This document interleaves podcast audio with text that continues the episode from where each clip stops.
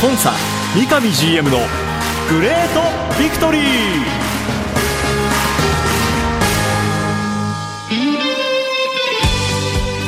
北海道とともに世界へ。スポーツによる地域活性を目指す北海道コンサドーレ札幌。この番組では北海道コンサドーレ札幌の三上弘勝 GM がラジオを通じてサポーターの皆さんや地域の皆さんの質問にお答えしていきます。今サポーターに伝えたいこと話したいこと呼びかけたいこと。三上 GM が本音で語り尽くすコンサ三上 GM のグレートビクトリー。今回はどんなお話が聞けるんでしょうか。幸せを作るお菓子石屋製菓の提供でお送りします。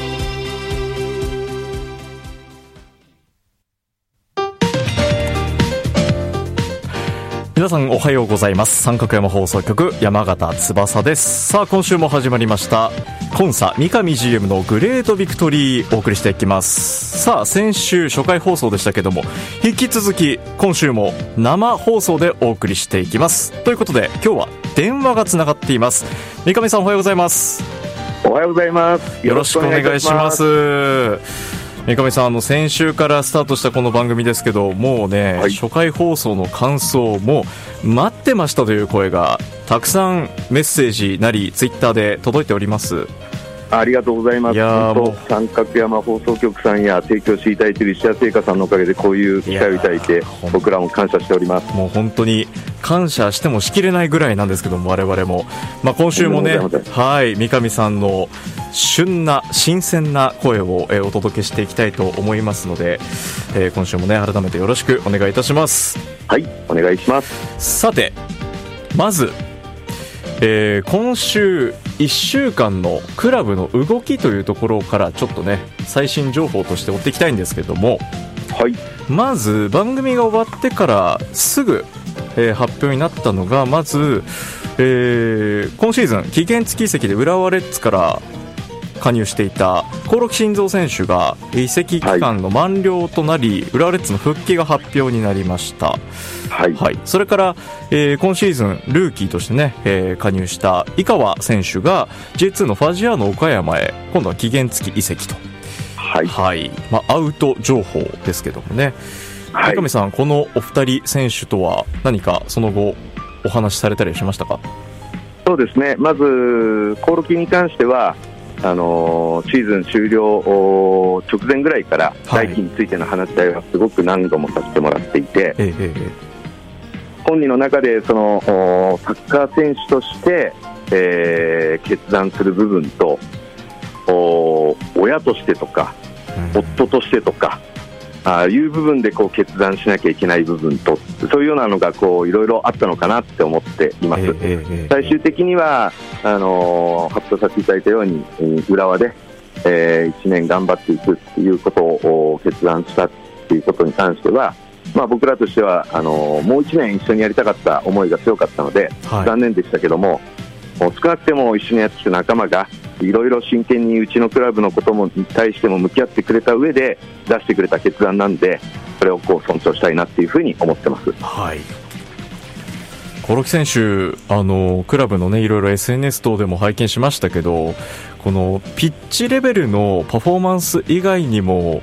いろいろとこうクラブに残してくれていったものっていうのがあったようですね。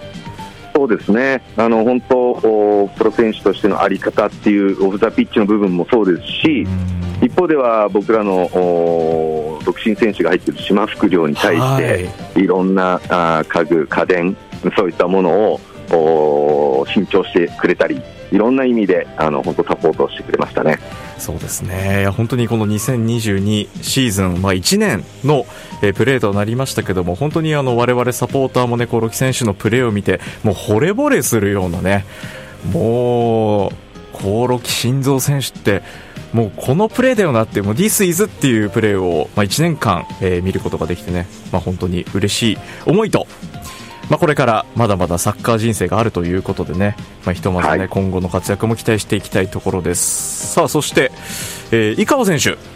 はい、はい、期限付き移籍で、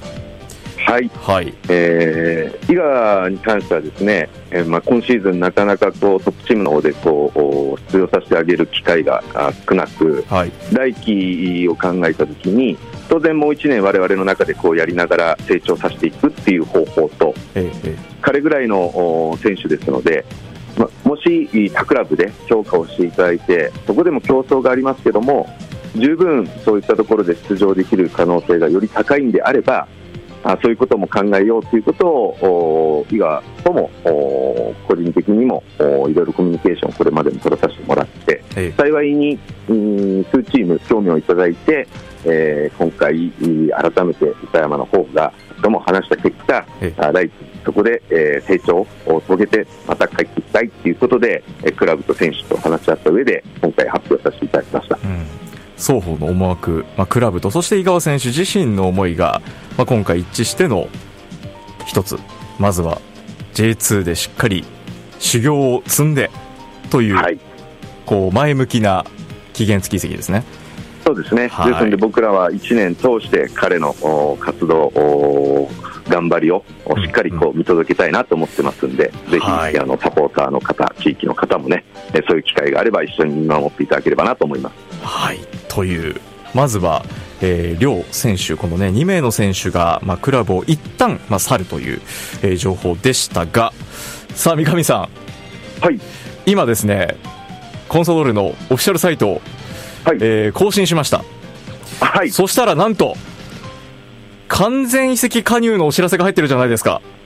はい。まさに今の今出た情報ですね、これ。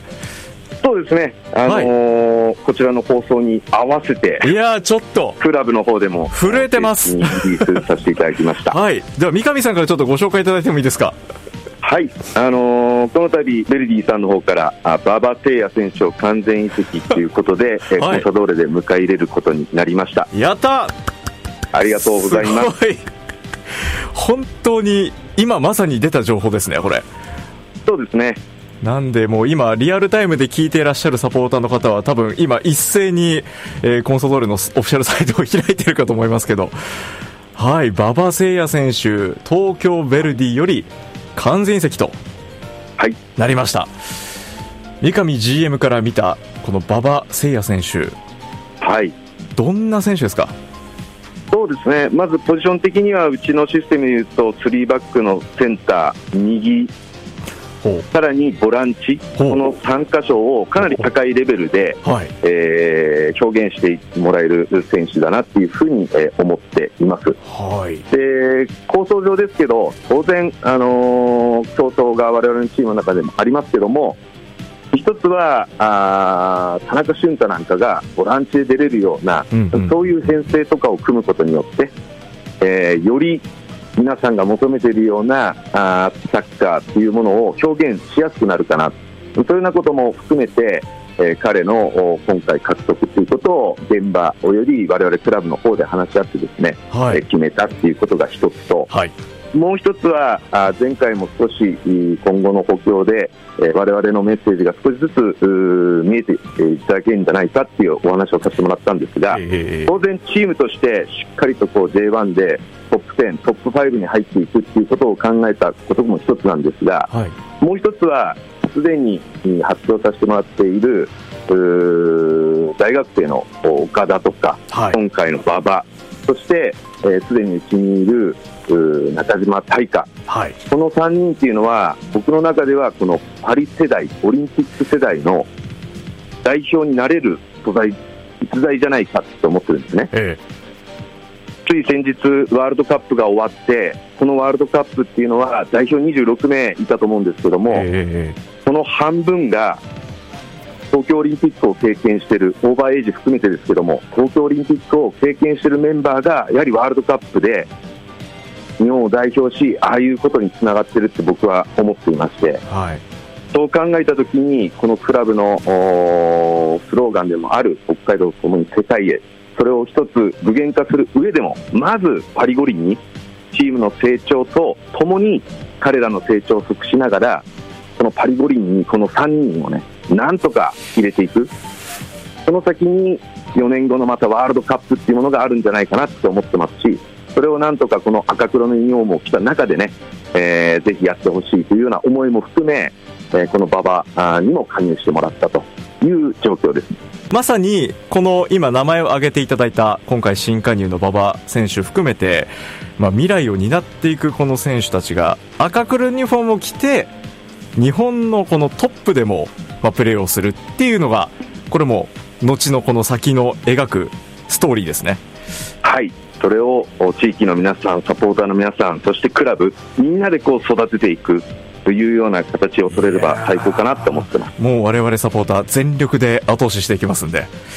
ありがとうございます。楽しみです、これは。またあのこのね獲得ヒストリーなんかもおいおい三上さんとねお話、えー、伺っていきたいなと思いますけどもまずはもう超超タイムリーな話題で、えー、東京ヴェルディからえー、本日発表になりました馬場誠也選手完全移籍加入と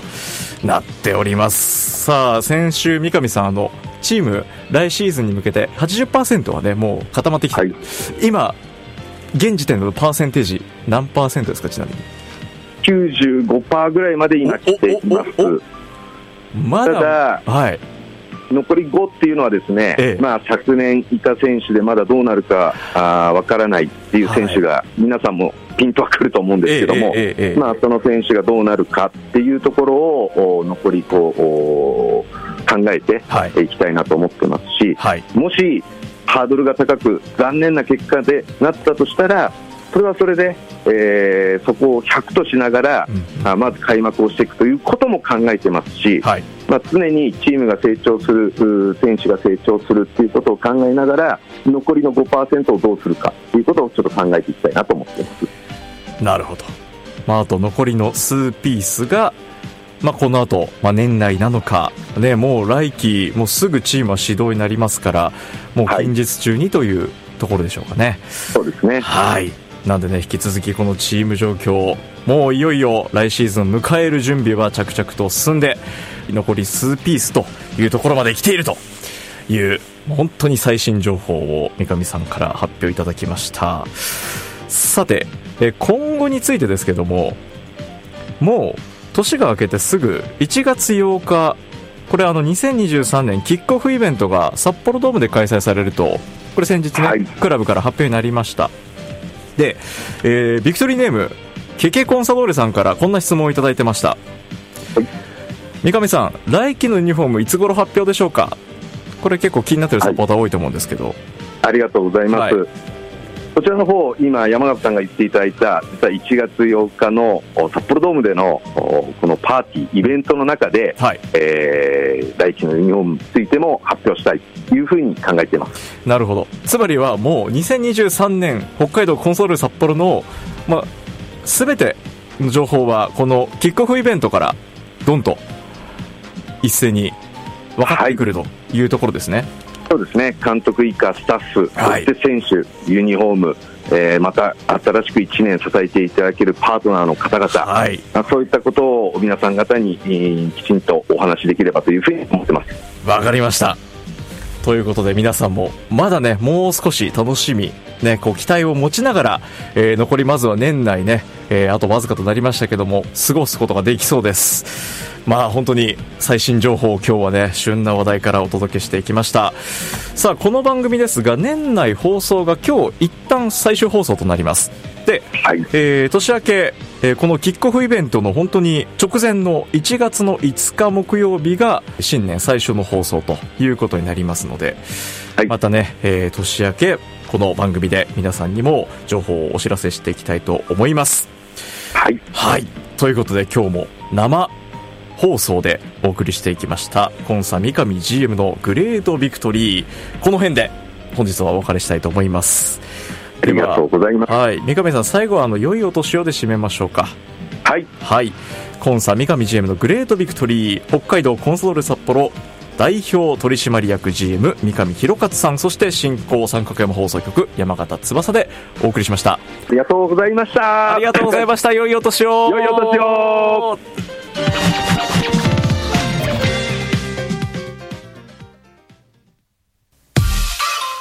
ショコラとイチゴ幸せな出会い。いちご風味のフィリングにココアパイを重ねブラックチョコレートでコーティング。ほろ苦くて甘酸っぱい。この冬だけの美味しさです。We love 三冬ショコラといちご。番組では三上 GM 宛ての質問を募集しています。メールアドレスリクエストアットマーク三角山 .co.jp までどうぞ。詳しくは三角山放送局ホームページツイッターでもご案内しています。今朝三上 GM のグレートビクトリー。次回もどうぞお楽しみに。幸せを作るお菓子石屋製菓の提供でお送りしました。